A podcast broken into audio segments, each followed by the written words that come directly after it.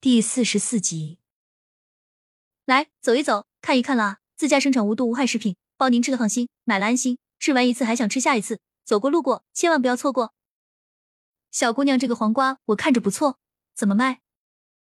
过来的是一位上了年纪的阿姨，身穿灰色麻布衣，看起来十分精神，拿起黄瓜询问道：“这个要两毛钱一斤，旁边的小一些的一毛钱一斤。”高小佳指了指自己筐子里的黄瓜，又指了指哥哥筐子里的，差距这么大，人家都是大的一毛，小的可才五分呢，能不能便宜点？阿姨蹲下身子，拿起黄瓜对比看了看，最终将目光锁定在高小佳的篮子里。这个可不行，姨，我这都是赚点血汗钱，农村人种地不容易，您可以尝尝，觉得好了再买也不迟。高小佳示意高小杰看着摊子，拿了根黄瓜在一旁的水龙头跟前洗了起来。先让尝的是自家没打农药、辛苦种植的黄瓜，掰了一半递给顾客吃。后来又将从空间里种的拿出一根，洗好掰开递过去给顾客尝，好对比两个的味道。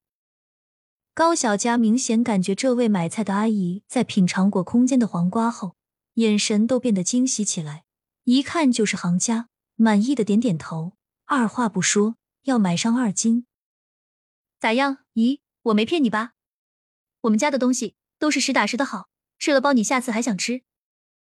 高小佳边说边称，又顺便介绍一下其他的蔬菜。这是豆角、茄子、西红柿，你看还需要点啥不？小姑娘还挺会做生意啊，不错，是一个味道吗？听见这个阿姨的问话。高小佳知道她估计是尝出来区别了，点点头，笑呵呵的说道：“当然一样了，您今天买的多，我这边小的给您可以搭上，不收钱。那行，给我每个都来点吧，家里人不多，买太多也吃不完。”高小佳热情的回应一声后，拿起一旁的蔬菜掂了掂，称好称后，又往里面放了好几个高小杰筐里的菜，然后笑呵呵的说道：“一，一共三块。”吃完下次再来啊！结好账，高小佳将钱交给高小杰保管，也不管哥哥傻傻的表情，喝了口杯子里的水，继续叫卖道：“走过路过，千万不要错过，好吃不贵，经济实惠。”高小杰摸摸怀里口袋的位置，还有些没反应过来，这才几分钟，三块钱就赚到了。按这个速度，岂不是比他下的干活要来得快得多？想通这些。哥哥高小杰也开始学习高小佳，尝试着叫卖。刚开始有些不好意思，多练了几次后，脸皮渐渐厚了起来。他们的摊位因为兄妹二人的热情，一直有人停留。再加上菜的味道确实很好，能买的人也不在少数。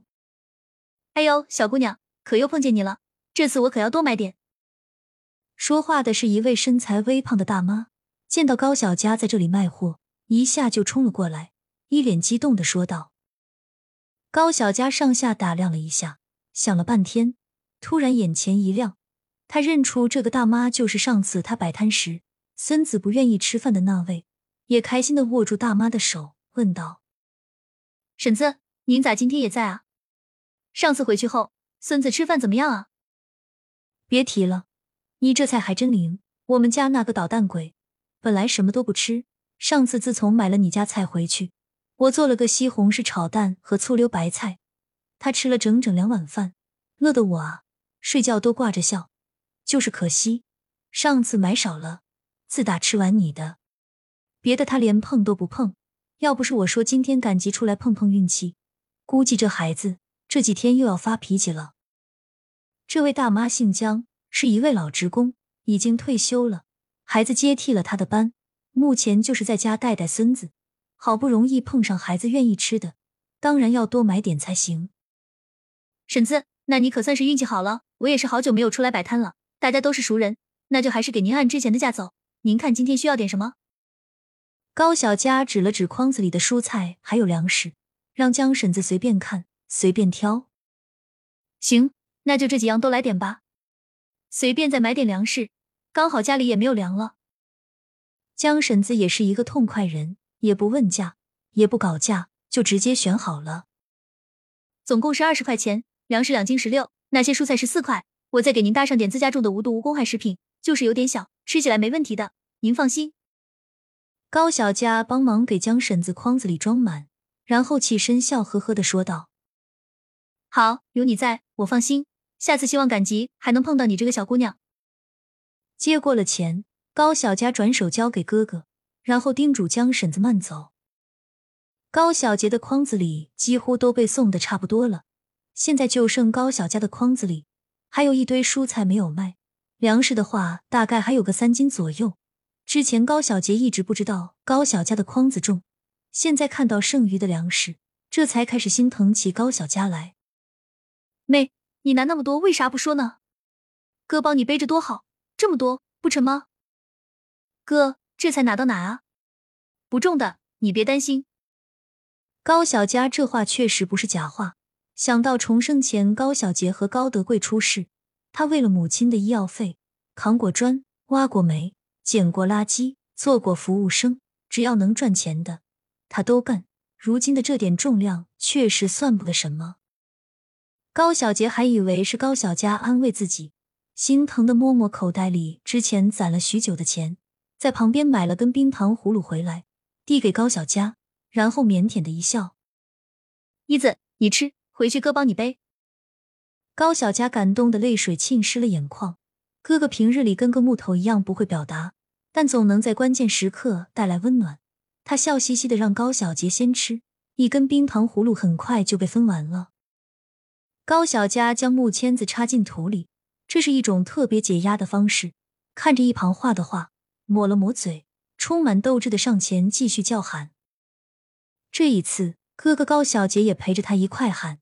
兄妹二人的热情很快就吸引了好多来买的人，再加上高小佳的画像。总让人忍不住想尝试一下。哥，我想到了个好办法，你等一下我，我去对面买个东西，你给我点钱。高小佳拿了几块钱，就往对面杂货摊走去。只见他买了把刀回来，这可吓坏了高小杰。你要干什么，妮子？别做傻事啊！快把刀放下！高小佳听见高小杰说的，也是哭笑不得，急忙解释道。哥，我没有想不开，我是觉得咱们现在不是卖不动吗？不如开启试吃模式吧。高小佳神秘一笑，看得高小杰一脸懵，丈二和尚摸不着头脑，他压根没听懂高小佳话里的意思。